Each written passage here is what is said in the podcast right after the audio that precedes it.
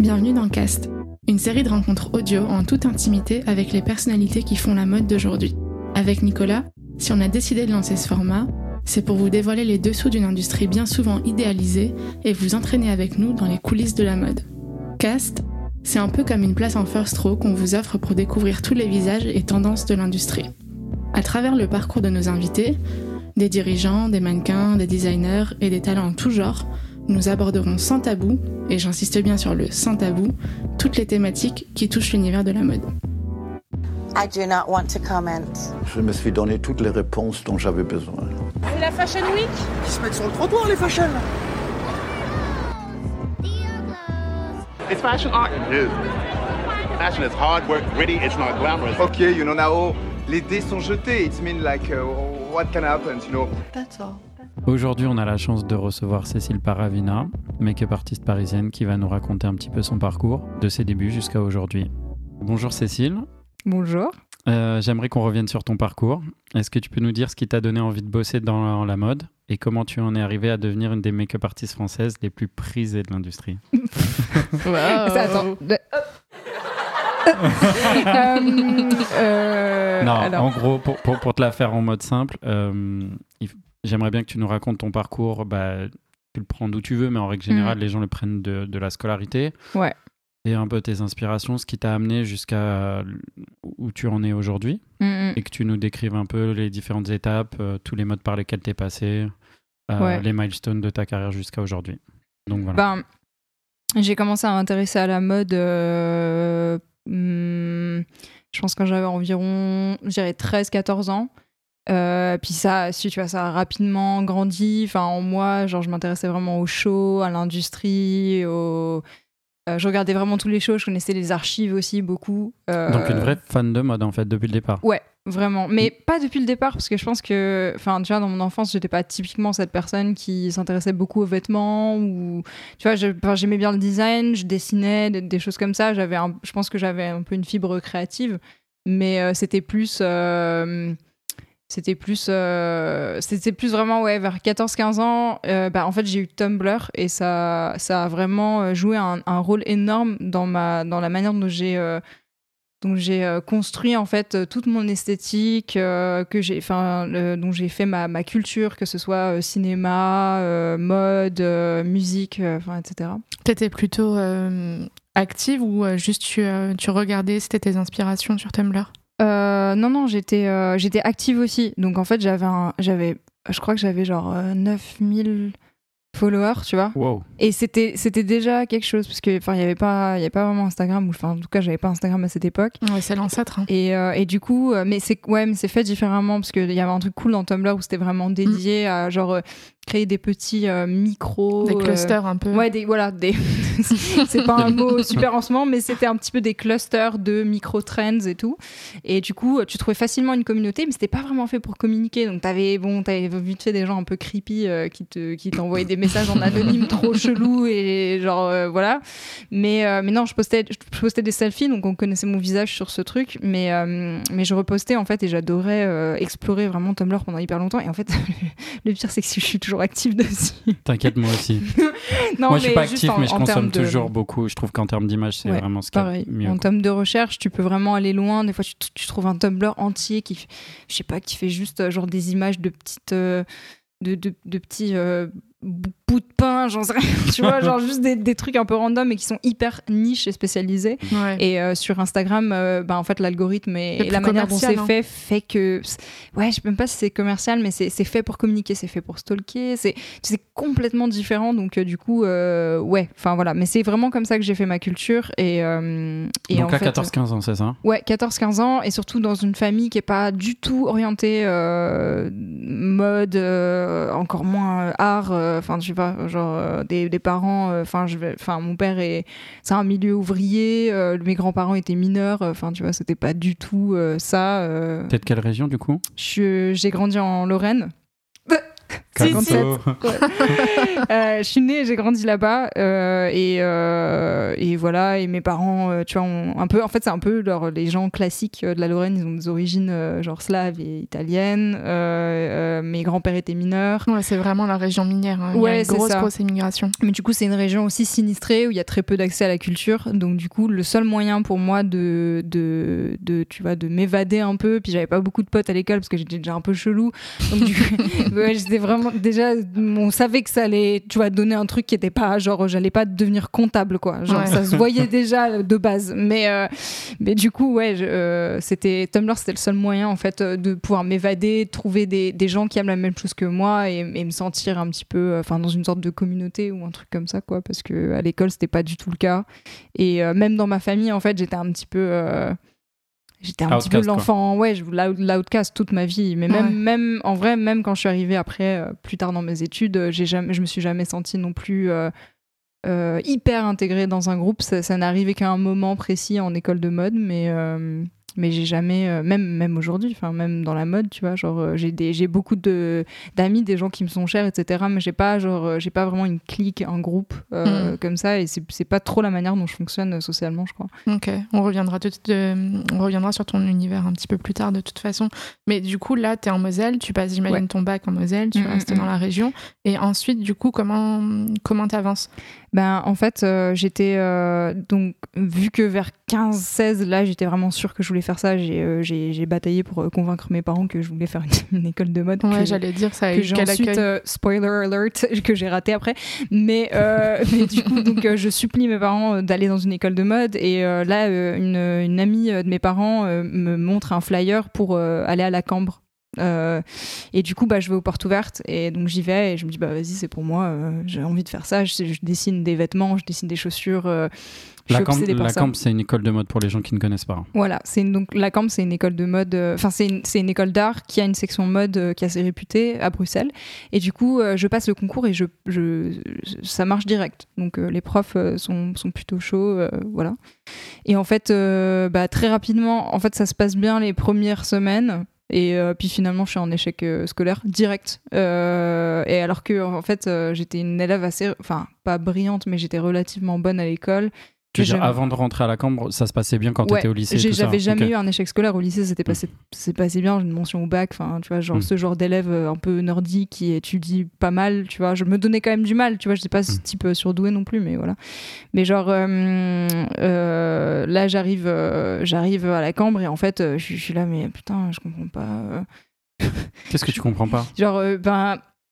Euh, je m'attendais en fait à ne pas être en échec scolaire parce que j'avais l'habitude d'exceller à l'école et du Ouais. coup genre là j'arrive dans une école où le fonctionnement est complètement différent et en fait je pensais juste que grâce à mes goûts ma culture euh, mon background enfin juste que j'étais une méga nerd j'allais j'allais réussir totalement et en fait ça demande euh, un, un travail énorme après je suis bosseuse mais c'était juste que genre j'arrivais j'étais en fait je pense que j'étais vraiment trop jeune déjà j'étais la plus jeune de ma classe je suis arrivée là-bas à 17 ans Wow. donc Ouais, du il y a un coup, vrai euh, décalage. ouais, il y avait un décalage. La plupart des élèves avaient genre plutôt 20, 21 ans. Ils avaient- ils- des fois, ils venaient d'autres écoles. Ouais, ils avaient ça. fait genre une licence dans une autre école de mode à Paris, par exemple. Donc du coup, la première année se passe super mal. Je fais quand même un petit stage chez un designer euh, après avoir euh, déjà euh, un peu botch ma première année, quoi. Et, et là, je fais un, un petit- stage et en fait, après, je- j'avais des gens en fait sur Tumblr, que, enfin sur Facebook aussi, tu vois, que je connaissais de, de, de l'académie d'Anvers. Donc Mhm. après, je me suis tournée vers cette école et ça me paraissait être une meilleure école. Pourquoi? Parce que du coup, première année qui se passe mal à la Cambre. Et ouais, du coup, c'est quoi c'est pas l'école pour partir? moi. Euh. C'était en fait même en termes de process, en, en termes de création, je, je, je sentais que je n'arrivais pas à m'exprimer créativement. Pourtant, dans une école euh, d'art et euh, Grosse frustration du coup? méga frustration euh, et surtout euh, j'ai perdu, je pense. euh, un peu confiance en moi euh, en, en termes de créa- créativité parce que c'est quand tu pratiques pas en fait et quand tu as peu de feedback t'es livré à toi-même et tu te rends plus compte euh, enfin je me sentais un peu ouais un peu euh, je sais pas genre euh, juste un peu morte quoi. Et du coup bon bah j'étais tu vois j'ai tendance à être assez anxieuse donc c'était un peu une petite épreuve quand même à traverser Ouais, et puis très jeune en plus. Donc du coup, là, Ouais. tu prends les choses en main, tu décides de, de trouver autre chose. Ouais, voilà, donc euh, du coup, je passe le concours, mais en fait, j'ai décidé de passer le concours euh, genre euh, deux, deux semaines avant, tu vois. Mm. Et du coup, euh, là, je, je prépare, je passe nuit et jour à préparer mon, un portfolio, enfin, ce que tu dois montrer en fait pour rentrer en vert. et ça fonctionne aussi. Je rentre direct. Donc là aussi, bon là je suis un peu un peu moins jeune, donc déjà c'est c'est- j'ai un peu plus l'impression d'avoir un peu le même âge que les autres. Euh, la première année se passe bien. Euh, et puis euh, la deuxième, en fait, c'est la plus dure. Tous les anciens d'Anvers euh, vous diront que la, la deuxième année, c'est la plus dure. Alors que normalement, c'est l'inverse, c'est toujours la première la plus dure en, ben, dans en une fait, école. Ouais, c'est en fait en gros la première année, tu dois faire genre des tu dois faire trois projets, euh, puis après t'as as, une petite euh, t'as une petite carotte à la fin de l'année où tu vois, t'es- tu, tu dois faire une collection que tu dessines. Donc en fait euh, là, euh, ce truc de frustration de créativité que j'avais à la camp, je l'ai pas retrouvé à Anvers la première année parce que je savais que j'avais ce dernier projet euh, qui était euh, ma collection, ma vision, et c'était à la fin de l'année. Donc du coup, ça, ça m'a vraiment aidé et motivé à tenir, parce que c'est vraiment, je pense, même encore aujourd'hui, le seul truc qui me fait tenir, c'est euh, le fait que j'ai réussi à m'exprimer. Enfin, j'ai vraiment besoin de sortir mes idées de mon cerveau. Et, et en fait, en deuxième année... Attends, excuse-moi de te couper, mais quand tu dis une collection, donc quoi, une, une collection de vêtements? Oui, oui, c'est une collection de, de vêtements, donc parce que bah, du coup, étude de stylisme, mais en fait, tu, c'est juste qu'elle est, elle est, elle est en 2D, quoi, elle est en dessin. Mhm. Donc du coup, tu fais euh, ces super carnets et tout, et ça, je, trouvais ça, enfin, je, je m'épanouissais grave dans ça. Et en fait, euh, la deuxième année, bah, tu dois la réaliser en fait, euh, tu dois réaliser une vraie collection. Et c'est la première, enfin, tu vois, c'est que 5, silhouettes, il me semble, mais c'est quand même énorme. Et c'est et genre quand t'es pas organisé, que t'es un peu jeune, que tu sais pas coudre à la base parce que ben, le, le méga truc c'est qu'en fait tu sais pas coudre et quand tu vas en école de mode t'apprends pas vraiment à coudre, t'apprends tout seul tu enfin on t'a pas vraiment des méga cours euh, techniques tu vois. Contrairement à d'autres écoles par exemple la chambre euh, à Paris c'est pas pareil tu vois. Donc voilà et euh, du coup bah problème technique c'est un gouffre financier parce que genre j'ai peur d'acheter un bout de tissu parce que je me dis putain mais si je rate et que je coupe mal ben genre c'est mes parents qui payent mon école en fait. Donc du coup ça me ça me met dans une espèce de paralysie et, euh, et puis en plus, enfin les- les- l'école est dure, les profs sont durs, tu dors pas. Euh, et ça, me- ça me plonge dans un truc vraiment où je suis paralysée, j'ai l'impression que je peux rien faire, qu'il n'y a pas de solution. Et du coup, je, je retape une deuxième année. Mais là, je commence à m'intéresser euh, au maquillage. Parce qu'en fait, même dans mes, dans, dans mes inspirations, dans mes trucs, dans, dans ce que je faisais en fait euh, à Anvers, il y a du, il y a des visages en fait. Il y a beaucoup de visages. Il y a, je m'intéresse beaucoup aux mannequins. Je connais leurs noms. Enfin, tu vois, genre euh, toutes, euh, toutes les mannequins de la période, euh, de la période où je regardais beaucoup les défilés. Enfin, tu vois. Tout, le line-up Gesquer, Balenciaga, je le connais, tu vois. Enfin, ce genre de truc. Donc j'étais, déjà un peu nerdy de ça et je me, enfin, et je rencontre donc un ami Lee Waisui qui habite à Anvers aussi à ce moment-là. Et euh, on se rencontre via des amis parce qu'en fait lui il shoot beaucoup les collections euh, des Il est photographe. voilà. euh, donc qui est photographe, il shoot les collections euh, des anciens élèves. Des, non, des élèves de l'école, parce que c'est un des assignments du, du, du- de l'année. En fait, tu dois shooter ta collection à la fin de l'année pour présenter ton projet lors d'un jury. Et euh, du coup, euh, lui, il participe un peu en fait euh, à, à la vie créative, on va dire, d'Anvers. Parce que ça reste un tout petit village, euh, on va pas se mentir. c'est- Mais c'est- lui, il, il est, il est à l'école, il est, c'est c'est Non, quoi en Il a un fait, partenariat avec euh, l'école c'est il a fait ses études à l'ECAL en Suisse. Euh, et euh, là, il commençait sa, sa, sa vie un peu de freelance, de photographe freelance. Du coup, il s'est basé à Anvers un peu comme ça. Je sais pas, je pourrais lui demander, je sais pas trop comment ça Il va fait. venir de toute façon dans le podcast. On lui demandera. C'est bien, vous lui passerez le bonjour.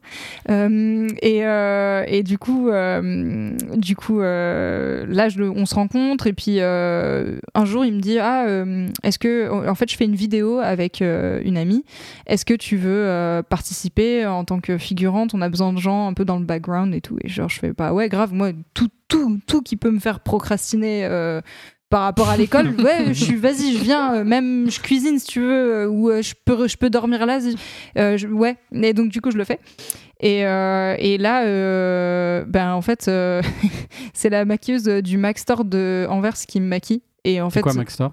un- un- c'est euh, c'est un, un magasin de maquillage, la boutique. Mac. Ah, de Mac Ouais, ouais. ok, pardon, Voilà. Donc de la boutique euh, Mac Cosmetics de- d'Anvers. Et là, euh, Oh, elle, me- ça elle- tire à balles réelles ici. Ouais, ça se- ouais, ouais, un peu, ouais. et, euh, et du coup, euh, elle me maquille, puis euh, je sais pas, elle utilise pas la bonne teinte de fond de teint. Enfin, elle me maquille un peu, euh, un peu comme une merde. Puis, euh, Genre, en fait. euh, Elle se reconnaîtra. Mais non, elle se reconnaîtra peut-être pas, mais en vrai, je, je crois que je la suis toujours parce qu'en fait, j'ai jamais osé la unfollow. parce qu'en fait, elle est un peu responsable. Elle a créé Non, ta vocation, quoi. Oui, elle a créé ma vocation un peu parce que du coup, euh, vu que je suis une personne qui euh, râle beaucoup, euh, mais, de, mais de manière un peu cool quand même. Euh, voilà. Ouais, Et, ouais. euh, Cécile, elle râle quand elle bosse trop, quand elle bosse pas assez. Non, mais j'ai juste. voilà, je suis française, j'aime bien me plaindre. euh, voilà. Et, euh, et du coup, euh, là, euh, elle me maquille euh, mal et je suis pas contente parce qu'en fait, le premier, le, look en fait d'inspiration, euh, c'est finalement, c'est. euh, c'est bah, c'est un look que j'ai déjà fait sur moi qui est sur mon Instagram. Et du coup, je suis un peu là, bon. euh, bah, en fait, du coup, je le dis à tout le monde et je suis là, j'aime pas mon maquillage, je sais pas quoi. Du coup, Lee me dit, bah, t'as qu'à le faire demain. Parce que demain, on a trois filles, trois mannequins, et on shoot. On shoot euh, des scènes. Donc, euh, bah, il nous reste un jour, t'as qu'à faire euh, le maquillage. Et je suis là, bah, euh, peut-être non, euh, non. Donc là, t'as jamais maquillé quelqu'un Non, d'autre là, que j'ai toi. jamais maquillé quelqu'un d'autre que moi. Et c'est, c'est un petit hobby. Genre, euh, je sais faire un eyeliner rouge et je me dis, ouais, c'est genre, je suis, je suis fraîche, tu vois. Et, euh, et du coup, du coup, bah, genre, je lui fais, ouais, non. Et puis il me fait, mm, si. Et puis il avait pas envie de payer 100 euros la, la meuf du Mac Store. Donc du coup, il me dit, bah, vas-y, c'est En c'est- plus, elle était payée en tant que Ouais, elle était payée, elle était payée. C'était, c'était une autre époque, hein, mais, mais voilà. Et en fait, euh, je lui dis, euh, euh, je lui dis ok. Et je vais acheter un milliard de trucs euh, beaucoup trop chers pour euh, le peu d'argent que j'avais à l'époque. et euh, je maquille les meufs et tu sais, je choisis les pires looks à faire sur quelqu'un quand t'as jamais maquillé quelqu'un, genre les- des trucs super techniques avec genre des eyeliners, des bouches, machin. Et, et en fait, ça se passe bien et ça me donne. Enfin, en fait, j'ai trop aimé avoir un vrai feedback direct. Et ça a complètement changé le truc. Enfin, ça c'était complètement différent pour moi parce que euh, euh, j'avais l'habitude en fait de travailler à la maison dans une, une sorte de configuration. En fait, j'étais seule. Je travaillais pas avec des amis. Euh, tu vois, quand je, je faisais des trucs, ça prenait tellement de temps que, en fait, euh, limite, je passais à autre chose dans ma tête et j'avais, j'avais- tu vois, mon esthétique, elle avait changé tellement, genre, je mettais de temps à coudre. Tu perdais le fil. Je perdais le fil et, euh, et Oh, surtout. c'est beau, ça. tu- tu- Oh, ah, je l'ai même pas fait a- exprès. C'est quoi le bruit pour euh, ça? Euh, ça, je crois. Ouais, ouais, je crois que c'est ouais, c'est c'est- c'est ça, je crois. Mais, euh, mais du coup, euh, en fait, euh, Donc c'est la première fois que tu as un feedback direct de. c'est ça. Et en t'es fait, sur un euh, projet. quand tu fais, quand t'es en école de mode, bah en fait, pendant un an, t'es sclérosé d'anxiété jusqu'à ton jury. Et après, tu recommences. L'année d'après. Tu vois, tu. Enfin, les, les, les, les profs ont pas genre un feedback énorme, mais en fait, tu sais pas en cours d'année si tu vas réussir ou pas.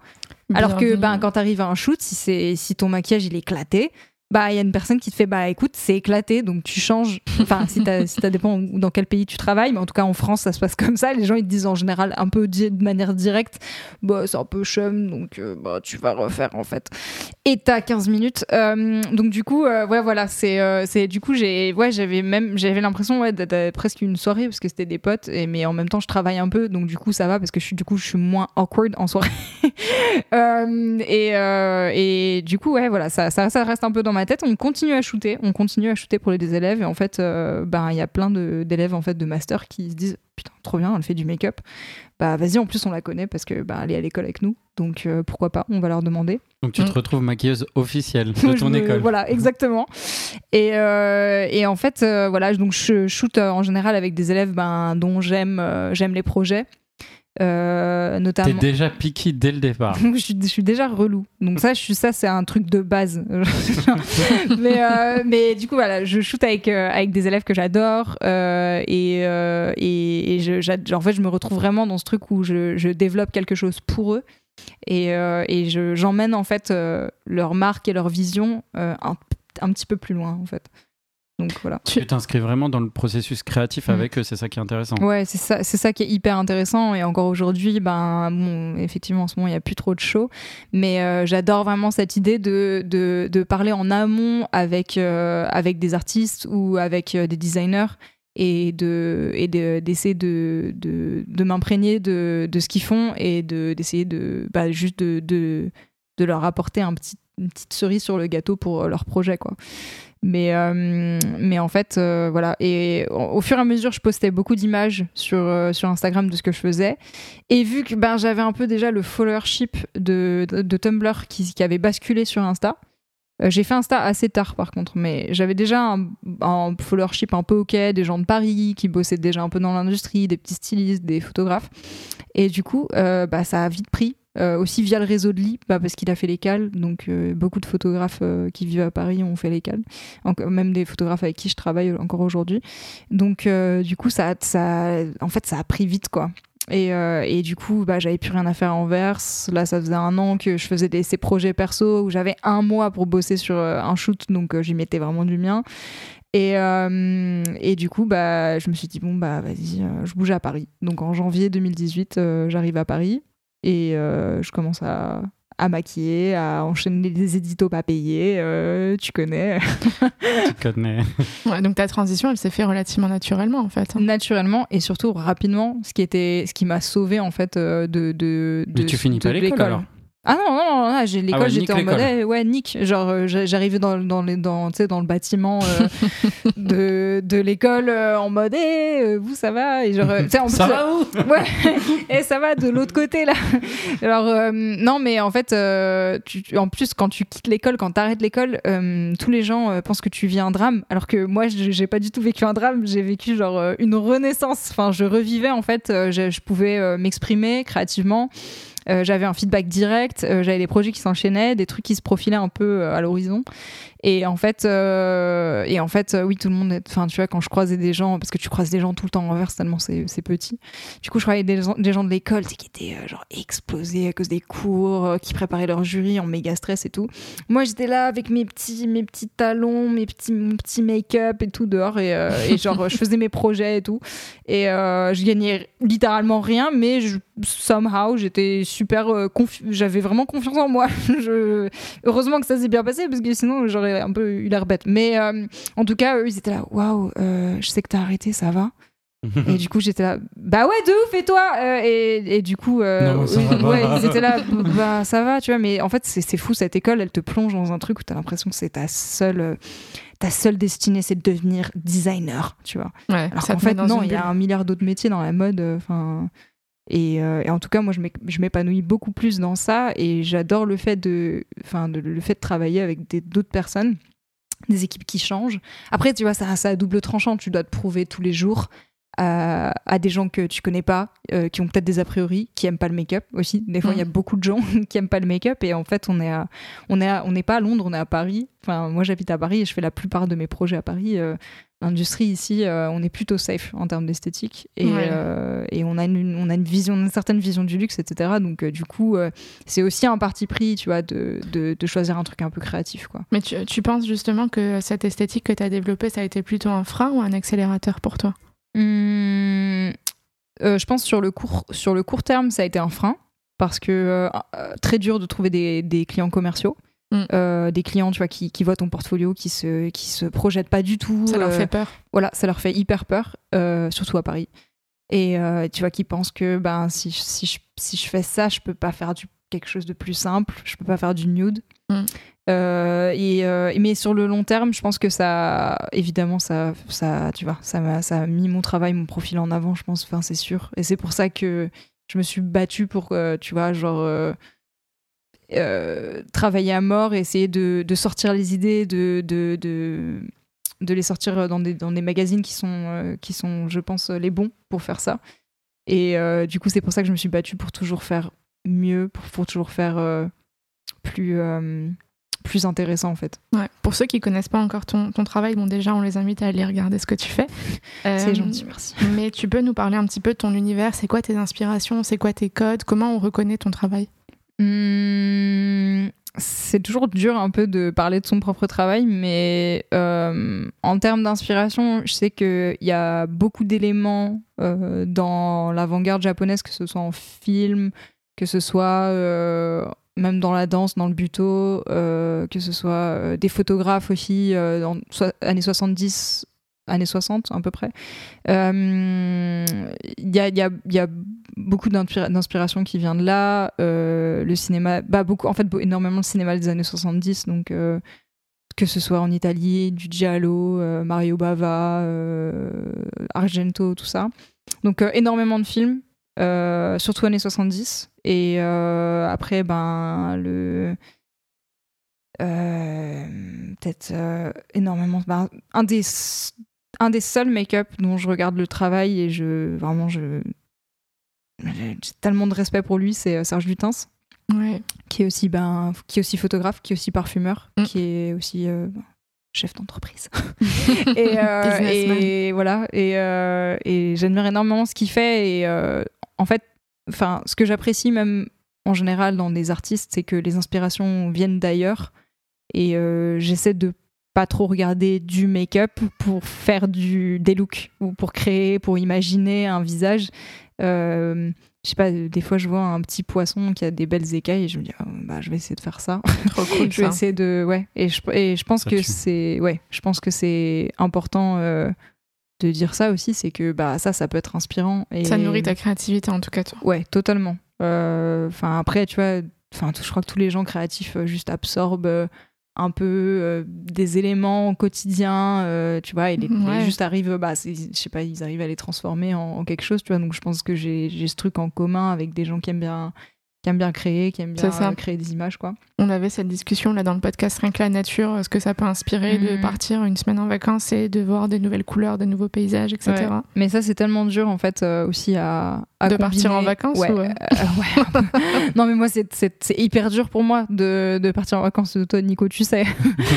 Mais, euh, Si elle travaille pas deux jours d'affilée, on parle en DM, elle me dit Je travaille pas du tout ce mois-ci. elle, a, elle a deux jours off avec un samedi au milieu. hein. Et enfin, bref. Ouais, mais non, mais c'est c'est juste, voilà, j'ai du, j'ai du mal. En fait, je crois que hum, c'est trop marrant, mais euh, la dernière fois, j'ai une super idée. Je vais pas en parler parce que bah, sinon, je vais, me, je vais me faire péter à mon idée. Mais, mais en fait, j'ai une super idée euh, à minuit en train de dépoter des trucs en quoi express pour. dépoter? dépoter, c'est quand tu, tu prends un rouge à lèvres, puis tu, tu le décapites et puis tu le, tu le mets dans un, dans un, pe- dans un petit, euh, ce qu'on appelle un pan. C'est un peu une- comme une mini, mini coupelle euh, Mm. carrée ou ronde en métal. Et puis après, tu le mets dans ton kit. Après, ton kit, il est tout propre, tout rangé, tout Tu crées tes palettes, quoi. Ouais, voilà, je crée mes palettes, je fais des mélanges. euh, Enfin, j'ai j'ai envie plus tard de travailler dans la cosmétique. Donc, euh, Mm. du coup, euh, ben, j'essaie de m'intéresser aux formules, aux ingrédients, à ce que je regarde tout ce que les marques font. Et ouais, j'aurais vraiment envie de, de rentrer dans ça dans un futur euh, proche. Parce que tu penses qu'il y a un créneau Ou parce Je pense- que tu as envie d'apporter que- quelque chose de nouveau? Ouais, c'est ça. Je pense qu'il y a aussi des- une niche qui est peut-être pas forcément euh, là. Et puis, euh, en fait, tout l'aspect, euh, tout l'aspect image aussi de la marque m'intéresse énormément. Ouais. Euh, Ce qui est très important aujourd'hui pour le succès d'une marque. Bah, c'est ça. Et j'ai l'impression qu'il y a tellement, tellement de marques de maquillage qui se créent maintenant. Tous les influenceurs sortent une marque. On va en parler justement. C'est Ouais, ouais. c'est un gros sujet euh, Mm. sur lequel on aimerait avoir ton avis. Pour, pour revenir un petit peu en arrière, nous, on, on s'est rencontrés sur, je pense, un de tes premiers gros éditos print. Euh, lequel? Ah, lequel? Non, avec Hugo Comte. Ah oui, oui, oui, oui, oui, bien sûr. Ouais, ouais. Voilà. Et, et- et moi, d'un point de vue extérieur, quand je t'ai vu, je me suis dit, waouh, incroyable son travail. Et je me suis dit, comment ça va marcher en commercial Tu vois, pour rebondir Mhm. sur ce que tu disais, je me suis dit, c'est tellement radical, c'est- c'est très puissant, mais connaissant, moi, j'ai beaucoup de clients différents, donc euh, Ouais. j'ai un peu une analyse, disons, commerciale de, de, de l'industrie. Je me suis dit, euh, pour elle, ça va être difficile de, de réussir à convertir en, en- en clients Mhm. commerciaux. Aujourd'hui, ça se passe hyper bien pour toi. Ouais. Et, euh, et je suis hyper content pour toi d'ailleurs, je te, je te félicite. Merci. Comment tu as fait cette carrière donc entre le moment où tu arrives sur Paris euh, et tu fais comme tu dis de l'édito euh, pas payé Mm. et aujourd'hui que tu que tu sois sur des jobs quasiment tous les jours, ça a été quoi les étapes, ça a été quoi ta stratégie? Et les milestones qui t'ont amené à, à où tu en es aujourd'hui? Euh, je pense que déjà, euh, j'ai accepté tout, mais pas n'importe quoi. Genre, euh, quand j'ai euh, de l'édito et qu'on me propose et que je pense que le magazine est un peu plus mid-tier, tout ça, ben je le fais pas. Même si c'est des potes, euh, Ah ouais. je le fais pas. C'est quoi ce que tu appelles mid-tier? Ben, en fait, T'as un petit peu des paliers, tu vois. T'as euh, genre euh, faire euh, le petit shoot euh, pour un petit magazine euh, indépendant qui, qui, tu vois, qui, qui a pas forcément genre les contributeurs. euh, Mm. Dans le magazine, il n'y a pas forcément les contributeurs euh, que. que... L'équipe n'est pas. Ouais, voilà, c'est c'est pas. Enfin, tu vois, genre, j'aimerais faire mieux. Donc, Du coup, dès le départ, t'as été picky, quoi. Dès le départ, j'ai été ultra picky dès que je suis arrivée à Paris. Et, euh, et aussi, euh, j'ai fait beaucoup, beaucoup de projets édito où je croyais dans euh, le photographe, le styliste, mais euh, je savais qu'il n'y avait pas de make-up. Et donc, je savais que je faisais littéralement un job gratuitement, que je m'épuisais, euh, que je payais mes propres taxis, que j'investissais Tes énormément propres d'argent. produits, en plus, Mais, ah oui, différemment. Voilà. On- C'est que par exemple, comme mo- moi, quand je fais du casting à titre gratuit, Ouais. il y a du temps qui est Ouais. passé, mais toi, de ton côté, il y a les produits à acheter. Oui, bah, c'est de l'investissement. se- Il y a les trucs qui se vident, quoi. Euh, tu vois, des, des bouteilles qui, de fond de teint euh, à, à 53 euros qui se, qui se vident dangereusement. euh, puis, tu vois, genre, j'essaie d'avoir un kit inclusif, donc du coup, j'ai beaucoup de fond de teint. Ouais. donc euh, voilà. Mais, mais ouais, donc j'ai continué à accepter des projets de photographes qui. Qui, moi, je crois vraiment en leur, je croyais en leur image et j'y crois toujours. Et, euh, et du coup, je, je Tu peux nous en dire quelques-uns? Euh, alors, bah, Lee, Ceux du départ, hein, je parle. Euh, j'ai beaucoup travaillé avec Lee au début. Euh, au début, j'ai travaillé avec Julia et Vincent aussi, qui font plus de la vidéo maintenant, enfin qui font beaucoup de vidéos. Euh, j'ai travaillé dès le début avec Jean-Vincent Simonet, qui est devenu un bon ami, qui a aussi, qui est aussi, qui a aussi fait l'école et euh, qui est presque plus un, je dirais presque plus un peintre qu'un photographe. Je continue à faire des projets euh, perso avec lui, notamment du body painting, des choses qui vont sortir bientôt. Euh, cool. Et euh, voilà, pas mal de photographes euh, en qui je croyais. Et euh, quand je voyais que peut-être ben, c'était plus euh, le magazine euh, qui fonctionnait, ben, là je me disais, ok, c'est une publication, ça vaut sûrement le coup. Je vais rencontrer des gens, il faut que je- j'élargisse mon, mon réseau aussi. Mais comment t'as compris Enfin, là, on parle vraiment stratégie. Ouais. Quand tu, là, t'as quoi T'as 19 ans 18, 19 ans 20 Non, ans non, là je suis arrivée à pas. Là, non, mais là, je veux dire, à ce moment où tu parles, où tu commences à être picky, à faire tes premiers éditos, tout ça, t'as Mhm. quel âge? Euh, c'est en 2018, mais je suis nulle en maths. Tu devais avoir 20, 21 ans, non? Euh, ouais, je... non, je devais avoir 22, 23. J'ai 26 là. Ok. Ok, 22, 23, ouais. Ouais, ouais. Mais Donc- comment, enfin, la stratégie derrière tout ça, elle te vient naturellement? Bah, C'est que lors je de suis- discussions Je suis hyper difficile en fait. Enfin, genre vraiment, quand un truc euh, me plaît pas, j'y vais pas quoi. Ou genre même, mais ça c'est avec mon travail aussi. Enfin, tu Mm. vois, genre euh, si un truc est. Si j'hésite, euh, je le montre jamais.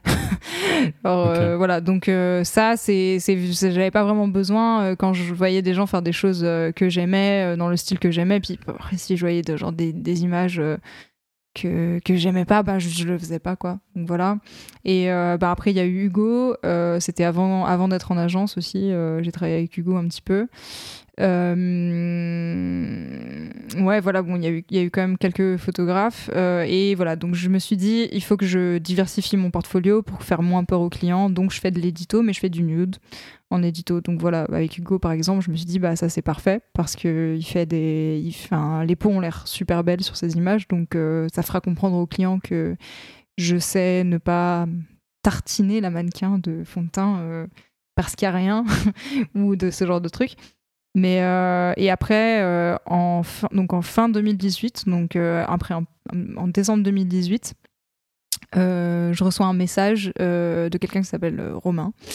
Et, euh, et euh, mais vraiment un message Insta, un truc super casual. euh, et euh, est-ce qu'on peut, est-ce qu'on peut discuter Je suis agent, etc. Tu vois. Il est bon ce Romain. hein. Et ouais, putain, heureusement qu'il est là. Et du coup, euh, du coup, je sais même pas d'où il sort parce que je, je le connais pas du tout. Who are you?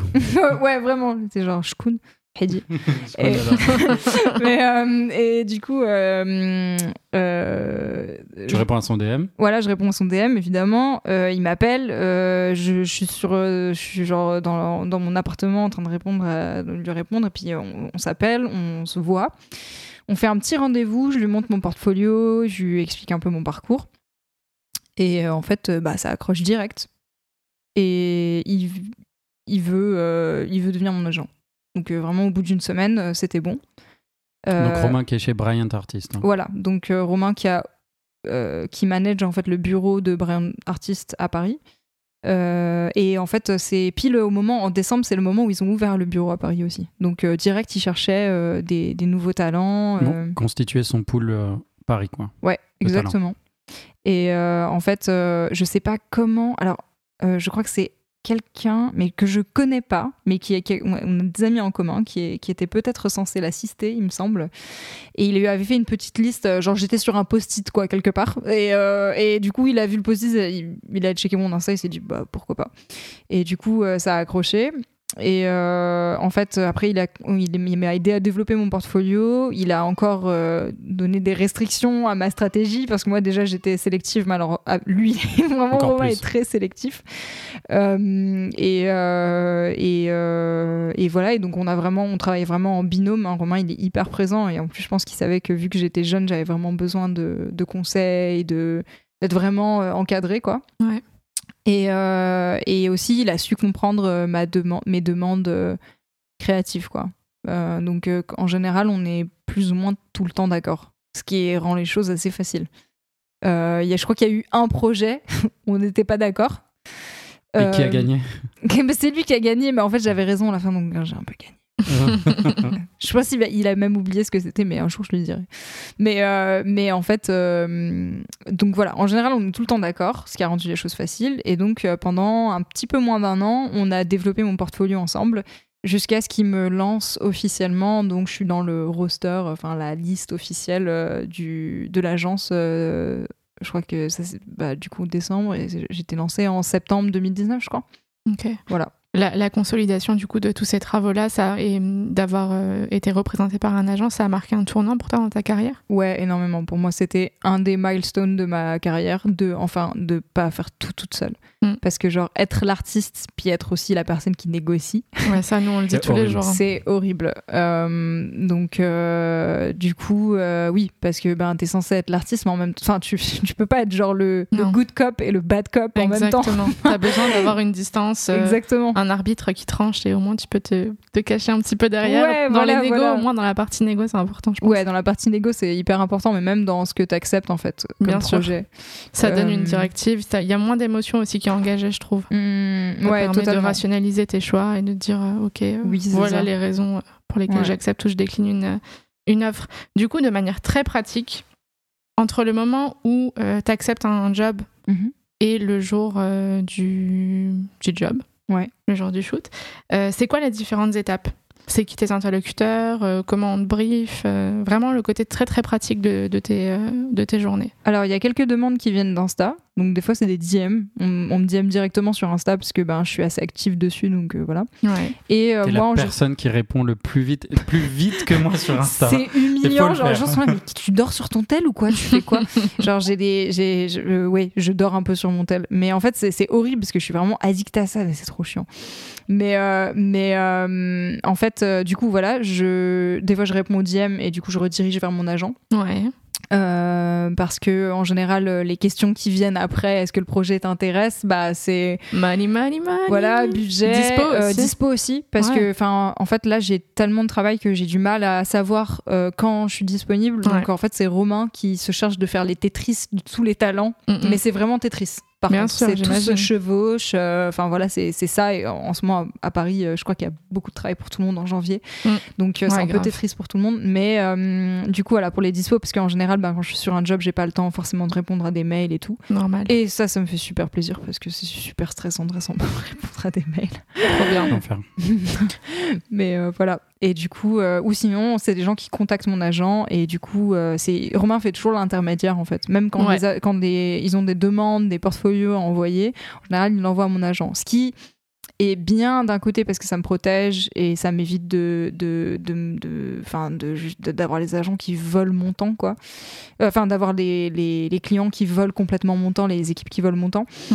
Euh, mais du coup ça ralentit un petit peu le process et c'est assez compliqué des fois parce qu'on enfin ma vie c'est juste essayer de faire des trucs last minute tout le temps et je pense que quand les gens voient mon portfolio ils se disent ouais c'est le mieux qu'elle peut faire non c'est pas le mieux que je peux faire c'est le mieux que je peux faire avec euh, les conditions qui te sont avec les données conditions qui me sont données, le temps. euh, des fois, on me met sur des projets, enfin parce que on va pas se mentir, tu vois, je suis encore assez junior, donc il y a, je suis pas le- la première option en général euh, sur des gros, gros, des grosses, grosses options.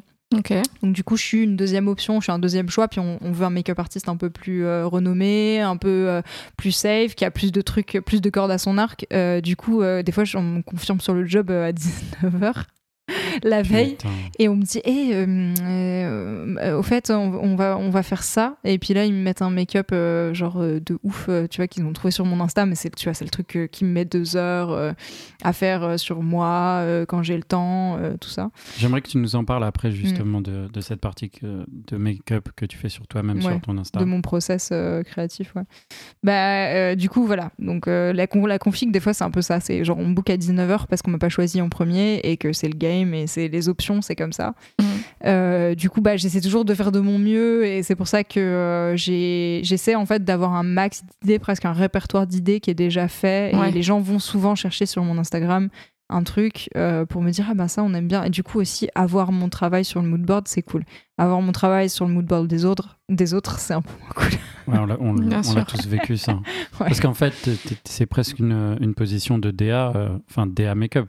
En vrai, ouais euh, c'est ça quand bah on moi prend c'est tes ce que- inspirations ouais. que tu as créées pour faire un job commercial, c'est pas genre la partie make-up euh, vient faire tel ou tel make-up. Là, il y a un- Mhm. il y, a une vraie partie créative euh, Ouais. en amont du, du- dans le process créatif, justement. ah ouais totalement et ça c'est ce qui m'intéresse le plus et c'est un des trucs qui me motive euh, à fond en fait euh. C'est un truc que tu vas essayer de, de développer dans le futur? ouais totalement en fait j'aimerais vraiment avoir même un répertoire d'idées tu vois genre construire une archive les shooter moi-même avoir des choses en fait qui ne sortent jamais sur Instagram euh, pour éviter ben, justement euh, qu'on tu vois qu'on s'inspire un peu trop qu'on me les vole euh, tu vois ça m'est arrivé ça m'arrive un peu moins je pense parce que ben du coup il y a l'agence euh, tu vois ça enfin les gens hésitent un petit peu après des fois c'est des make-up toujours beaucoup tes plus photos dans des moodboards sur des Je- projets je que- sais.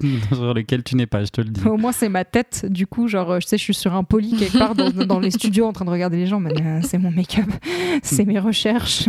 Mais, euh, mais en fait, euh, après, quand, des fois, quand c'est des make-up un peu plus juniors, tu vois, ben, c'est pas grave. Enfin, mais après, des fois, ouais, quand c'est des, des gros mags et des trucs un peu comme ça, des, des teams qui me connaissent, je suis genre, mais Book me. bah ouais, juste, je suis là. Enfin, Mm. en- C'est une discussion qu'on vient d'avoir en off avec, euh, avec Arlène et, et Imrou. hein. Mm, mm, ouais, ouais, ouais. Euh, bon, pour euh, justement, j'ai- j'aimerais vraiment que tu nous parles de, de ce, ce process euh, créatif que tu fais sur Mhm. toi-même, sur ton Insta que tu as développé depuis un, un- un moment. D'où c'est venu, pourquoi, et euh, que tu nous en parles. Euh, ben, c'est venu euh, parce que le make-up, ça m'est venu comme ça, en me maquillant moi-même.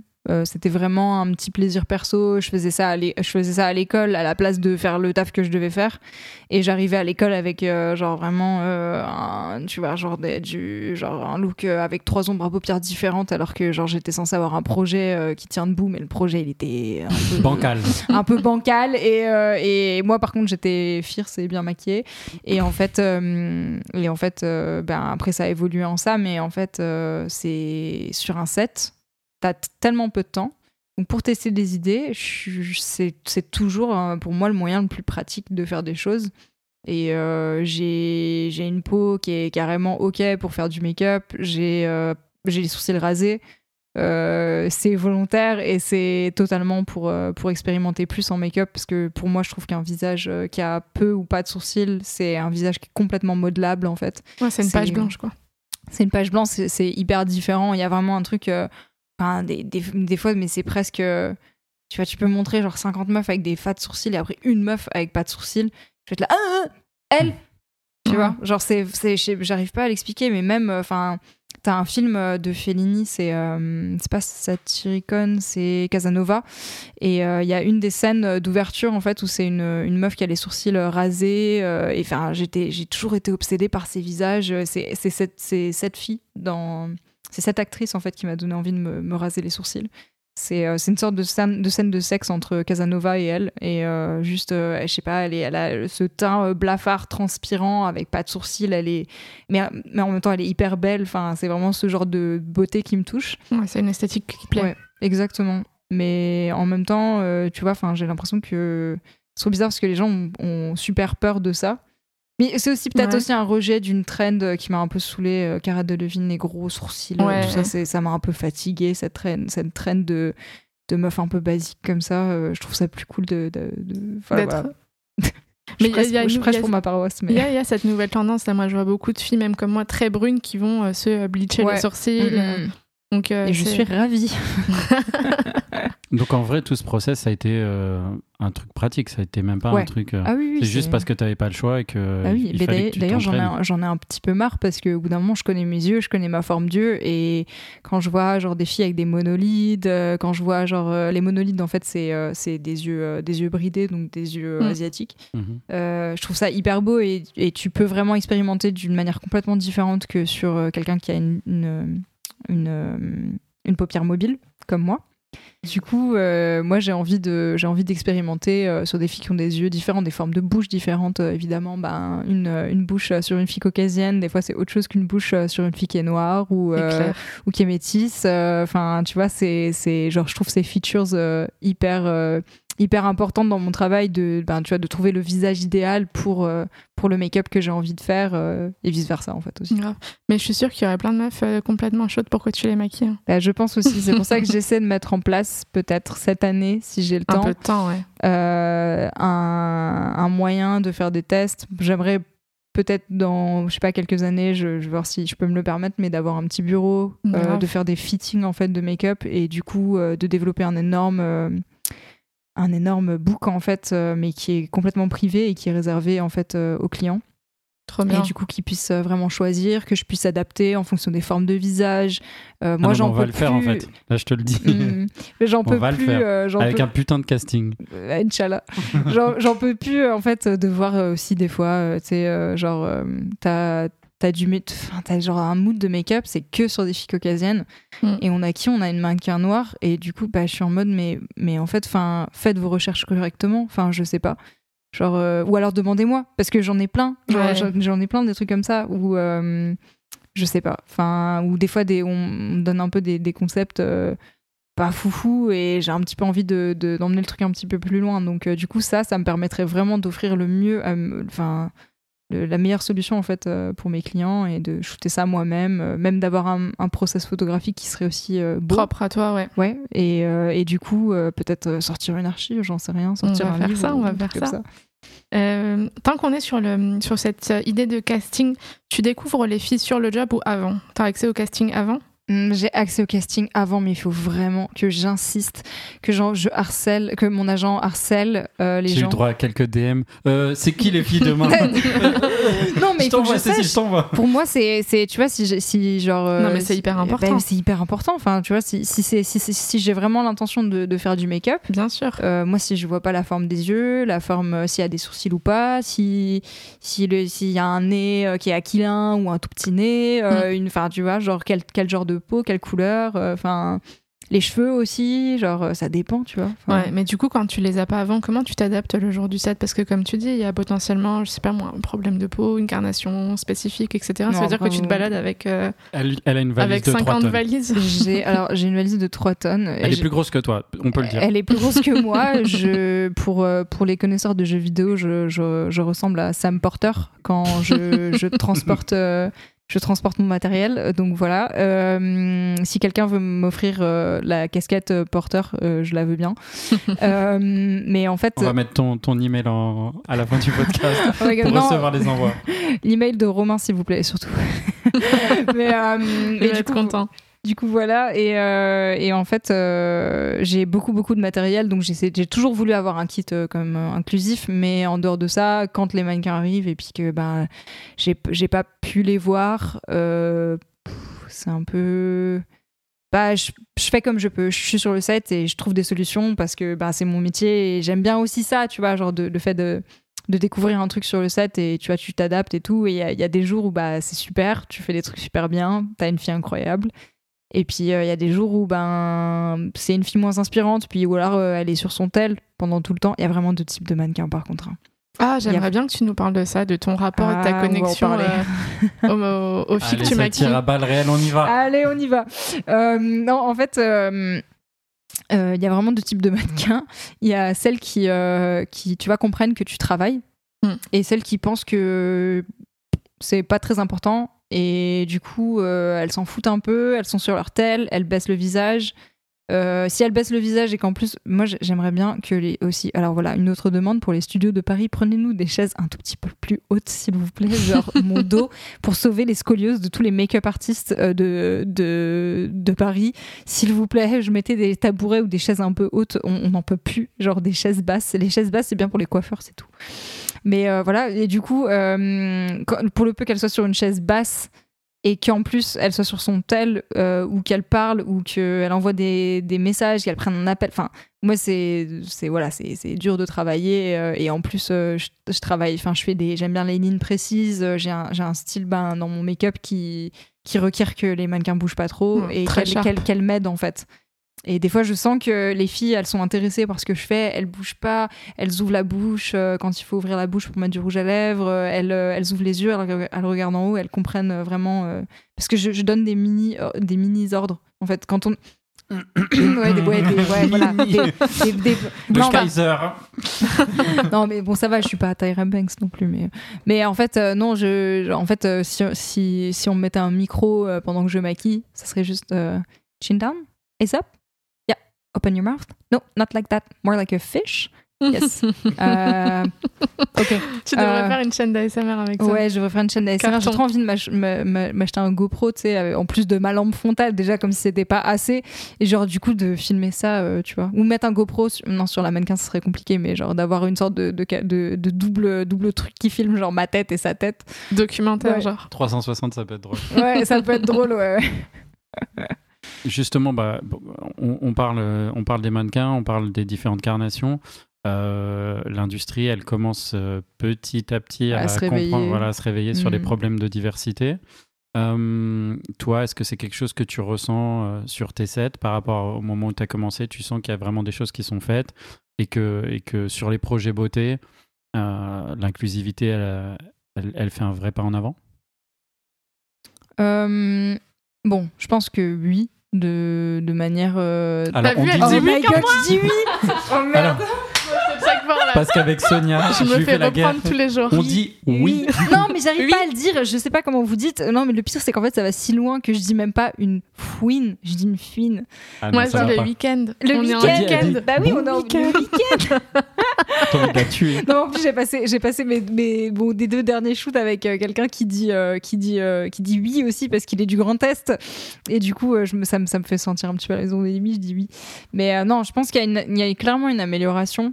Euh, au niveau de l'inclusivité dans la mode, mais il y a un autre truc, c'est un peu le, ce qu'on appelle en anglais le tokenism. Euh, ben, les tokens, c'est euh, prendre, prendre quelqu'un avec une spécificité physique. En fait, c'est prendre l'autre. Tu vois, c'est genre presque. En fait, c'est presque isoler quelqu'un, je trouve. Et du coup, quand on a une mannequin noire qui est prise juste parce qu'elle est noire ou une mannequin, euh, euh, je sais pas, curvy qui est prise juste parce qu'elle est curvy ou euh, une, euh, je sais pas, une, une mannequin trans qui est prise juste, juste parce qu'elle est trans et qu'on et qu'on pense que ça c'est faire du contenu, Mm. que, que le contenu c'est ça, mais non, ça c'est pas le contenu. Il faut faire ses devoirs. Le contenu c'est la DA, c'est le concept, c'est tout ça.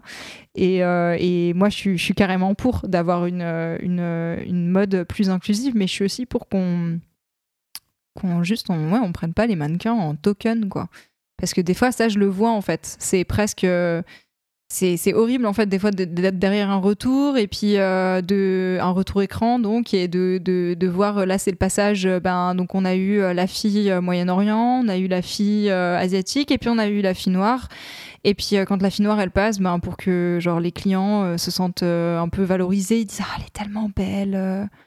Tu vois genre Quel c'est- enfer. c'est vraiment l'enfer. Je trouve ça d'une d'une hypocrisie euh, incroyable. euh, alors que, enfin, c'était des gens qui, tu vois, ça leur ça leur venait même pas à l'esprit euh, avant Black Lives Matter. Enfin, Black Lives Matter en plus, ça a pas commencé euh, cette année. Ça a commencé bien avant et ouais, c'est un petit peu voilà. Bon, il y a toujours ça et évidemment, je je fais pas je fais pas trop de politique. Moi, sur mon Insta, pour moi, c'est le taf et c'est tout. C'est comme ça, mais euh, en tout cas, mes, mes, pensées, mes pensées sont là, quoi. Euh, Enfin, mon, mon opinion sur, euh, sur l'inclusivité, c'est ça. C'est, ouais, en fait, la- la grosse différence, c'est que à une époque où les runways c'était que des filles blanches, Mm. Euh, et d'ailleurs, c'était l'époque euh, à laquelle euh, je m'intéressais énormément à la mode. Je m'intéresse un peu moins maintenant. Il y a trop de marques, je suis un peu perdue. Mais, euh, mais en fait, oui, je regardais des défilés. Et en fait, je, je réalisais pas parce que bah, moi aussi, je vivais dans un village où il y avait euh, quasiment que des Caucasiens, même si c'était des origines italiennes, yougoslaves et polonaises, je sais pas quoi. Donc voilà, c'est, enfin, je me posais pas de questions. Et puis je voyais un line-up entièrement blanc. Maintenant, il y a une énorme différence. Euh, t'as des, t'as- enfin, Ouais, c'est tu vois, ça, 40%. hein. Ouais, dernier dernier euh, défilé, pas cette année, mais du coup l'an passé, 40%. ouais. de, de gens de couleur? Ouais. Euh, Ça, c'est tout. Ça, c'est c'est- juste le feu, quoi. Mais, euh, mais voilà. Mais il y a encore beaucoup de shoots. euh, tu vois, surtout, euh, ouais, ces, ces shoots euh, commerciaux où on fait Ah, ben pour que. Tu vois, c'est un peu genre, mais non, mais on peut emmener le truc un peu plus loin, tu vois. Sinon, on, on peut juste faire. on peut juste faire la fille de couleur, mais seule aussi. Grave. Puis c'est. Voilà, tu vois. Enfin, c'est. Puis, genre, en fait, euh, les Caucasiens, ils s'identifieront correctement Ce- si le ce concept est fort, tu vois. D'identification au produit euh, selon la couleur des gens, c'est un truc qui me dépasse, moi. Ouais, moi, c'est un truc qui me dépasse aussi. en fait, c'est des si- si réflexions vois qui sont une- pas créatives, mais euh, complètement commerciales. Ouais, c'est ça. On met un visage pour que ça puisse vendre à telle audience. Ouais, mais si ton, pour moi, si ton produit est assez fort, n'importe Bah qui, euh, Enfin, qui le représentera, c'est ça Ouais. te touchera pareil. Je suis ouais, d'accord. voilà. Donc autant faire euh, juste euh, avec euh, des visages euh, qui nous intéressent, euh, mais sans, sans cette notion, quoi. Euh, je trouve ça un peu stérile. Ouais, mais en France, on a encore beaucoup de mal. Quand vous voyez, alors je fais un, un parallèle avec le cinéma qui a absolument rien à voir, mais la, la- la réflexion est la même quand tu vois des films qui sortent en cinéma, type un Mulan ou un euh, Ouais. film avec un casting 100% noir. En fait, ça se répertorie, ça se répercute directement sur les ventes et sur les entrées en salle. Mm. Le public ne réagit pas. On ne va pas voir ces films-là de la même manière qu'une marque black owned avec euh, que des mannequins Mhm. noirs. Tu verras pas forcément.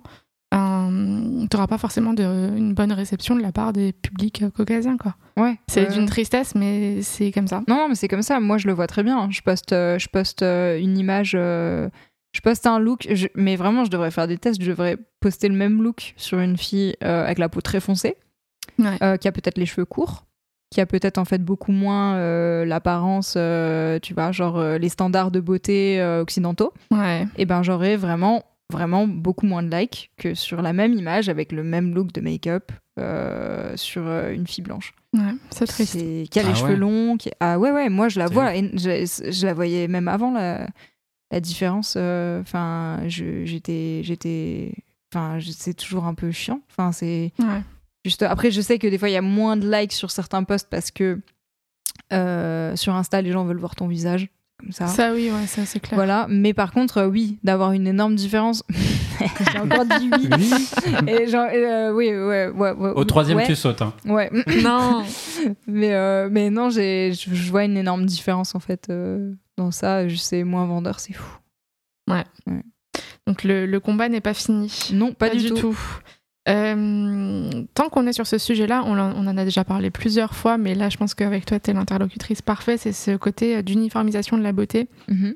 Euh, J'ai l'impression, enfin, on a l'impression, on en a beaucoup parlé déjà, qu'aujourd'hui, tu ouvres ton fil d'Instagram, tu vois que des wannabe Kim Kardashian. Avec des standards de beauté, et ça se, re- ça se reflète sur le make-up, mais sur aussi euh, ben, des aspects presque chir- chirurgicaux de. On veut euh, les longs cils, la grosse bouche, le nez Mm. fin, euh, le contouring parfait, enfin les proportions vraiment euh, des Kardashians quoi. Ouais. C'est, tellement bizarre. En plus, euh, il y, a- il y a justement, je peux rebondir sur le thème d'avant, c'est que les Kardashians euh, s'approprient aussi un look euh, afro-américain à fond. Ah bah 100%. Et pourtant, elles sont, euh, font- bon, elles sont vite de spies euh, Arméniennes, arméniennes, mais, mais bon, euh, Kylie Jenner, par contre, elle est pas arménienne. Ah non, 0%. Euh, donc, euh, du coup, ouais, c'est. c'est pour- Moi, j'ai- en plus, j'ai vraiment cette impression de. Enfin, tu vois, genre de la vallée de. Comment ça s'appelle La vallée de l'étrange, Uncanny Valley. Genre, euh, j'ai l'impression que c'est des robots. Ouais, ça Enfin, fait peur. Ouais, ça, déshumanise vachement, ça fait beaucoup de mal, je pense, hein, à une nouvelle génération Ouais, qui les je suivent. pense. Je pense aussi, euh, enfin, genre euh, aux gamines qui voient ça et qui Ils n'ont pas le recul, en fait. Ouais, non, qui n'ont pas aucun recul. Mais, euh, mais en même temps, je sais pas, je vois encore des femmes, euh, genre de mon âge, même plus, plus âgées, euh, qui, qui ont des complexes trop chelous. Genre, euh, tu vois, elles sont là, ouais, non, mais mon, mon arcade sourcilière, je suis là, quoi? Qu'est-ce que tu racontes En arcade sourcil. Ouais, je sais pas, genre juste atteindre des, des, des trucs trop bizarres, genre, enfin, tu vois, donc euh, je sais que, ouais, mais Instagram, c'est sûr que ça, enfin, ça fait des dégâts euh, par rapport à ça, mais, Enfin, moi, je sais, je, je- vraiment, ça, ça, des visages comme ça, ça m'intéresse pas trop, trop. Mm. Euh, le style de maquillage aussi, il m'intéresse pas. C'est des demandes que t'as beaucoup ou pas? Jamais. Non, mais je crois que les gens, ils voient mon taf, ils se disent euh, Oula, ouais, t'as pas lui demander ça. Non, enfin. Hmm, Peut-être. Après, genre, c'est juste que euh, des fois, j'ai des filles avec des visages, euh, bah, disons, plus classiques, euh, un peu métisses, avec une belle bouche, un petit nez, des grands yeux, des longs cils, des sourcils bien dessinés. Et juste, bah, j'aime bien les maquiller aussi, mais c'est juste que je, fais- je fais pas un truc Kardashian. Enfin, vois, pourquoi je les contourerais alors que c'est pas des drag queens déjà? Enfin, alors j'ai dit queen et je m'excuse pas. Voilà. Et justement, c'est quoi euh, C'est ce qu'on on en discutait un petit peu au début, mais j'aimerais bien que, que tu développes toutes ces marques euh, qui sont liées ou lancées euh, par des influenceurs. Toi, en tant que personne, je veux dire, qui est vraiment de cette industrie, comment, Mm. comment tu le juges? C'est quoi ta vision de, Bah, de ces marques-là? je pense qu'il y a un petit peu trop de génie dans, dans, dans le marketing qui se disent ah putain c'est le mais ça va être le, le gros cash grab et en fait bah c'est pas genre vraiment un cash grab parce que bah, Genre, Kylie bah, en fait, Jenner, c'est quand même presque un milliard d'euros de chiffre d'affaires. oui, mais Kylie en fait elle fait faire les trucs euh, par euh, des usines de Colourpop et c'est une marque qui, qui tu vois les produits sont ok quoi donc je pense que les produits de Kylie Jenner sont enfin j'ai jamais essayé mais je pense que vu ce que j'ai vu sur YouTube etc la qualité a l'air carrément ok par contre euh, il y a quand même énormément de de- d'influenceurs de, stars de machins qui se- qui font qui font rien à part sortir euh, des, des marques de, de maquillage Mm. et euh, en plus tu vois ils veulent sortir une toute une gamme parce que ben avec euh, Fenty euh, puis euh, précédemment Nars Makeup Forever on a quand même des gammes super inclusives maintenant Ouais. Ça fait un moment que, que ça soit MAC, Nars, quand même, ils sont oui, sur, oui, oui, MAC, euh, ouais. Nars, Makeup Forever ont été là avant Fenty. Mais Fenty, c'était le, le truc qui a reçu, je pense, beaucoup de- d'exposure, en fait. Très marketé. Euh, hein. Ouais, voilà, très marketé. Et, euh, et du coup, euh, on a quand même mis la barre assez haut pour, pour, pour, une, pour des gammes, en fait, très grandes, des, des, des gammes. Voilà, donc ça, c'est tout, à fait positif en question de teint. Par contre, je pense que les marques veulent aussi toutes faire euh, du bio. Alors, vraiment, en beauté, pour moi, c'est complètement euh, in- unrelevant de faire du bio. C'est vraiment genre, c'est. Enfin, tu vois, genre, euh, oui, le, ben, le- on peut faire un cyanure bio si on veut, tu vois, mais, mais voilà. euh, mais. euh, mais... non, mais tu vois, je, je- peut, il peut totalement y avoir des produits, des parfums bio, je sais pas quoi, qui font une réaction euh, horrible à la peau. Enfin, c'est possible. Et il y a des produits qui ne sont pas bio, qui sont pas issus de. qui peuvent même pas qualifier comme bio parce que c'est des silicones ou des produits synthétiques et qui sont euh, Donc, hyper utilisés dans la beauté pas, et qui euh, sont, euh, qui sont tout à fait ok, tu vois. Enfin, genre, je vois, je vois des filles euh, qui arrivent des fois avec leur crème, font, Ah, tu peux utiliser ma crème, j'ai des problèmes de peau et tout. Je, enfin, je vois, je dis oui. Du coup, j'utilise la crème, mais c'est tout le temps des crèmes à la paraffine. Donc, euh, c'est une huile minérale et en général, euh, toutes les marques euh, qui se, qui se défendent aujourd'hui, qui, se, qui, qui, font le- qui tournent leur marketing autour d'une marque clean, bio, sans, tu vois, genre parabènes. Cruelty free, justement. Ah, cruelty free, ça encore. Mais, euh, mais euh, du coup, euh, voilà, t'as as des, des, hum, des marques. Enfin, voilà, je pense C'est du a- marketing, tout ça, en vrai. c'est du ma- c'est- non c'est pas que du marketing je pense qu'il y a vraiment des marques qui essayent mais le truc c'est que des Pour fois toi, les, choses antinomique. les choses sont faites dans les mêmes labos en fait et tu vois genre il y a, y a tellement de marques qui se créent mais il y a pas autant de labos de formules de chercheurs de, de trucs de ce côté là donc je pense qu'il y a énormément de trucs qui se ressemblent et Mm. genre euh, je teste des produits j'ai l'impression que c'est la même chose mais en fait bah oui c'est Ouais. la même chose c'est fait dans le même labo c'est juste qu'il y a deux trois ingrédients qui changent euh, pour des questions de, de pour des questions de brevet tu vois Ouais, ouais. mais, euh, mais je vois des marques en fait qui sortent des make-up, euh, mais qui, tu sais, qui mettent un an dans la recherche. Et non, un produit cosmétique, ça met genre vraiment hyper, hyper, hyper longtemps à sortir. Et, euh, Comme les vaccins. Et... ça, je, ça, j'en parle pas. Mais, euh, mais moi, en tout cas, je me ferais vacciner. Si je pouvais juste euh, connaître le make-up SFX pour euh, me déguiser en petite vieille et faire mon vaccin avant tout le monde, je ferais ça. mais voilà, parce que je suis à un centimètre des mannequins, donc j'ai pas le choix. Mais en fait, ouais, je, je, je trouve que voilà, il y a énormément de marques qui créent des, des- qui se créent. Et elles sont on- personne n'a demandé en fait. Et euh, par contre, euh, les make-up artistes qui sortent des marques, là, ça m'intéresse. Euh, là, je trouve que ben voilà, genre euh, c'est on a un avis différent, on- Ouais. on, utilise des produits tous les jours, on en teste tous les jours. Euh, on, on les, on les teste dans des conditions parfois extrêmes, les shoots, quand il fait hyper chaud ou hyper clair. froid, enfin, tout ce genre de trucs. Et euh, on, bah, on innove aussi en look. Dans le, enfin, dans, les thèmes, dans les- le style de make-up, du coup, on- nos demandes, elles sont complètement différentes euh, de- de- d'une femme euh, lambda qui, tu vois, connaît pas forcément son marché, qui se base que sur du marketing, en fait. Mm. Donc, euh, oui, effectivement, quand il y a des make-up artistes euh, qui sortent des marques, euh, Isamaya French, Edith Fass, etc., bah, ça m'intéresse beaucoup plus que... Ça m'intéresse beaucoup plus que quelqu'un d'autre. Ok. Super intéressant. Mais on a hâte de voir ta marque se lancer un jour. on te le Bah, souhaite ouais, en tout cas. Mais en fait, j'ai envie de, j'ai envie de faire un peu de consulting avant. J'ai envie de faire du consulting pour des autres marques euh, parce que je veux, je veux vraiment avoir une bo- un bon preview du marché. Je veux avoir, je veux vraiment comprendre euh, tout en fait avant Mm. de, de me lancer euh, tête baissée dans un truc. Et je pense que j'ai aussi envie d'avoir un meilleur followership, euh, d'avoir une carrière, euh, tu vois, un peu, un peu plus étoffée, un portfolio plus étoffé. avant de, de me lancer dans quoi que ce soit de, de marque ou de brandé ou quoi, mais j'ai envie de faire des fossiles, j'ai envie de faire plein de trucs, donc euh, Trop bien. que ça vient. On te le souhaite.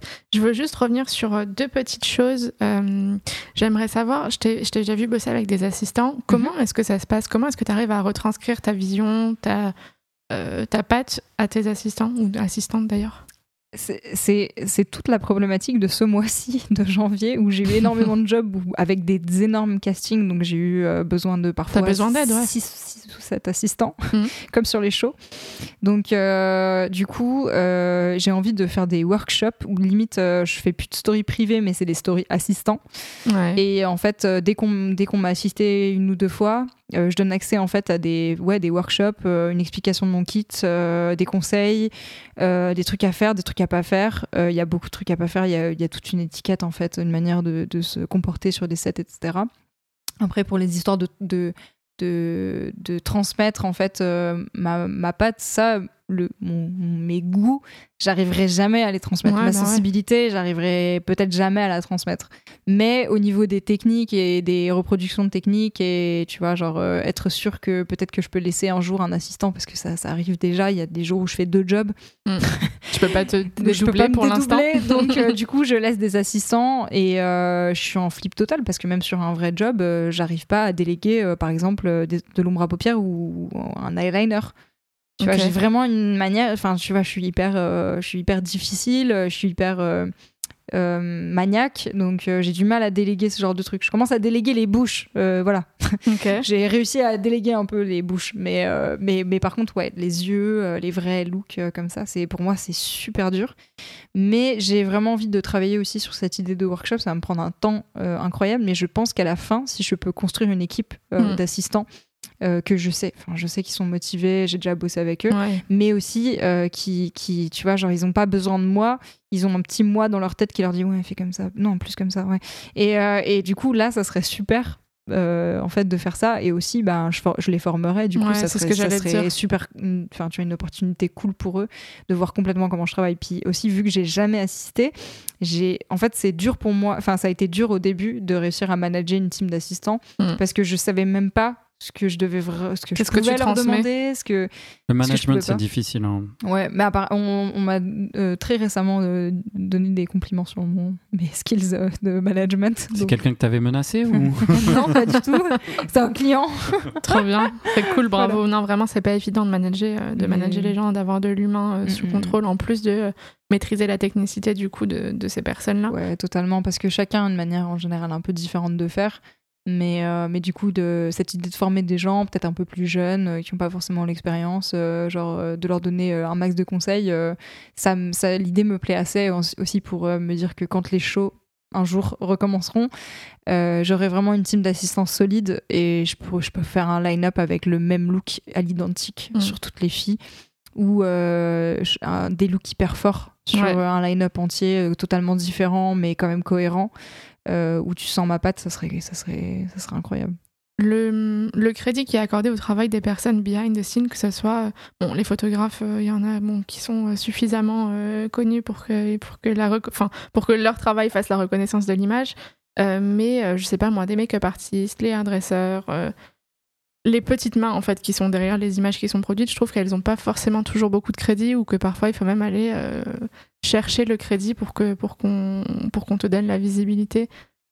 Ouais, je trouve que bah bah je pense que euh, on sait déjà mon avis, je suis make-up artiste donc euh, c'est un peu tu vois, c'est un peu c'est un peu chiant quoi. Mm. Enfin, même euh, Sam, McKnight a fait un post euh, sur ça euh, il y a pas longtemps en disant que c'est c'est juste euh, c'est- un peu c'est épuisant en fait de, de se faire C'est ça. c'est irrespectueux de négliger euh, bah, L'implication, le et le travail les efforts euh, de tout ça quoi enfin C'est toujours après qu'il y a les respects quand ils ont besoin. Euh, là, ils sont bien ouais ouais gentils. truc, là on t'accueille comme une ouais. rosta et tout euh, une standing ovation quand t'arrives Ah dans le Attends, il est Ah. où le standing ovation? Merde. Ouais. mais, euh, mais non, du coup, euh, c'est. euh, ouais, moi, je. Enfin. Après, ça va. En vrai, franchement, euh, ce mois de janvier, j'ai eu beaucoup de, énormément de retours positifs, donc euh, j'ai pas l'impression d'en avoir besoin de plus. ça Ouais. va. Mais, euh, mais, mais bon, euh, c'est. Ouais, des fois, c'est des fois, c'est même chiant parce que je regarde des, des campagnes ou quoi, il y a des trucs intéressants. En fait, ils sont pas crédités, bah, Ouais, évidemment, par la, sur la marque. Ils sont pas crédités euh, sur les posts des fois des photographes euh, qui font, euh, tu vois, même euh, genre peut-être ils vont les créditer sur deux posts, puis après les autres bios ils ont la flemme de mettre une bio, du Mm. coup euh, ils, ils mettent pas les noms, mais c'est pas. Genre, euh, enfin, tu vois, c'est c'est pas. C'est pas Enfin, c'est pas une carrière, c'est pas, c'est pas un jeu, quoi. C'est, euh, C'est ça. c'est tu te lèves à 5h, Blood, 6h du matin. Ouais, c'est c'est vraiment genre euh, la pression, travailler sous pression H24, Mm. euh, se lever ultra tôt, rentrer hyper, euh, hyper tard chez soi. Euh, de Je crois que t'étais aux 35 heures. MDR. non, je suis pas aux 35 heures. Et le côté business, justement, euh, de, se, de, de, de se manager, euh, c'est-à-dire que toi, tu es, en, enfin, t'es en freelance ou je sais pas co- comment comment tu es structuré euh, financièrement, mais, euh, mais c'est un truc que, que tu as appris euh, sur le tas ou de, de gérer, par exemple, c'est vrai qu'on est dans une industrie qui paye souvent à 3 mois, 4 mois ou des fois, Mm. enfin, Même des fois. voilà, des À fois 5 ans. plus. Mm, ouais. voilà, des fois, il faut courir après, mais, euh, mais c'est vrai que être euh, sa propre petite entreprise, c'est aussi, euh, c'est au-delà euh, de gérer ses clients et d'être, comme tu dis, euh, sous pression euh, Ouais. constante. La partie back-office de la vraie vie de tous les jours et du business, Ouais, le travail de gestionnaire. Tu, le, tu, tu l'appréhendais comment quand ça a commencé à prendre pour toi Euh, moi, j'ai vraiment une phobie euh, de, une phobie Administrative. administrative, voilà. Donc euh, c'est, mais en fait, j'ai trop de chance. Ma mère est comptable. bah, Toi qui voulais pas finir comptable. Et ben voilà, je, je me suis éloignée au max de, de, ce, qui- de, de ce qui était prévu pour moi. Mais non, en fait, euh, ma mère m'aide un petit peu quand même pour, euh, pour Ah, ce qui cool. est euh, genre. Non, mais genre c'est vrai que c'est un déclarer vrai mes côté impôts, que les tout ça, gens. euh, euh, Par contre, euh, moi, en fait, je facture qu'à mon agence. Donc, euh, ça a Ouais. quand même simplifié énormément les choses. C'était beaucoup plus compliqué avant quand je devais courir après un milliard de clients différents. Euh, là, je dois juste euh, relancer mon agence et eux, ils relancent. Donc, euh, c'est quand même, euh, oui, pour pour moi, ça a été un monde de différence entre le moment où j'étais en, euh, hors agence et en agence, quoi. Cool. On aime bien finir euh, nos podcasts sur un, un truc un peu plus euh, facile et, euh, et gimmick. Mhm. Euh, on va te poser une, euh, une série de petites questions. Si tu peux essayer d'y répondre du tac au tac. Ouais. Cool. Ça marche. C'est quoi le meilleur conseil qu'on t'ait donné? À part soit toi-même, hein, parce qu'on l'a entendu trop de fois ici. Ah, pff, je déteste ce conseil, genre. euh, euh, attends. Euh, Un truc qui t'a vraiment inspiré, quoi. Hmm. Hmm. J'arrive, j'arrive pas à en trouver un. Peut-être euh, juste euh, mon agent qui, qui m'a dit euh, n'a- n'affiche pas les gens. euh, Enfin, tu vois, qui. euh, N'affiche pas, n'affiche pas les, n'affiche pas tes assistants quand ils font du mauvais taf. Dis-leur en privé, explique-leur, euh, explique-leur euh, ce qu'il y a. Ça, ça m'a inspiré. Du management, quoi. Ouais, du management. Ouais.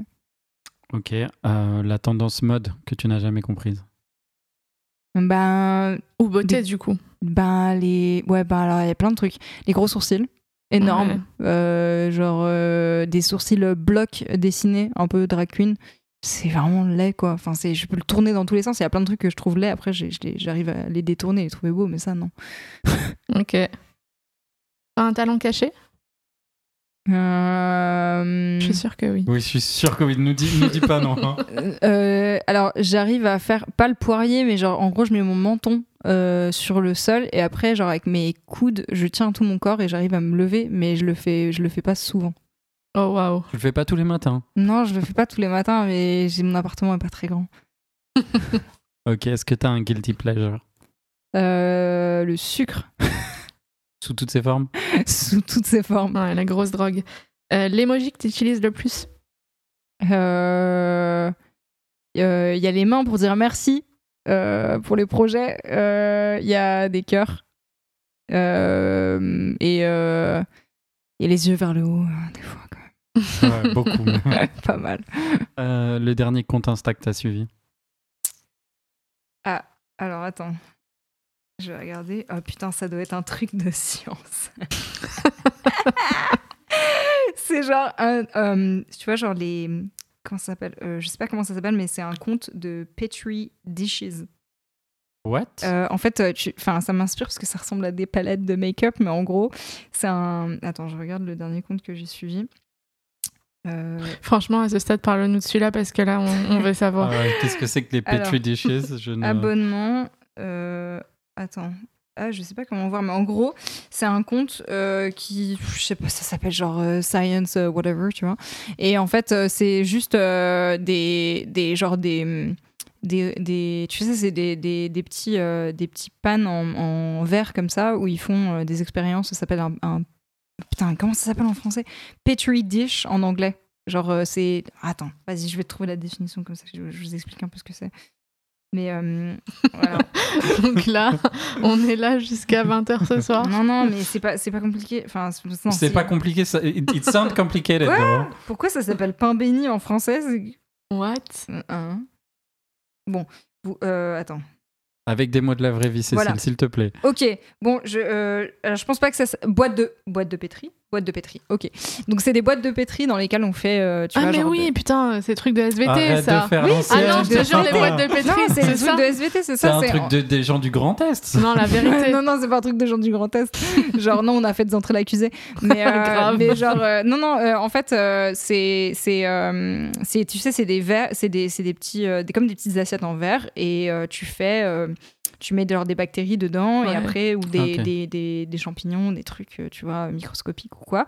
Après, tu les laisses euh, grandir et en fait, ça te fait, euh, tu peux faire des motifs, tu peux faire des trucs. Ouais. Voilà, c'est le dernier compte que j'ai jamais fait ça, ça, parce que ça C'est le Big m'inspire un Bang en, version euh, petite assiette, quoi. Ouais, voilà, un peu. Lourd. Ok. Voilà. Bah, merci Ça, Cécile. Merci, merci, merci, merci beaucoup. De rien, bah, merci à vous.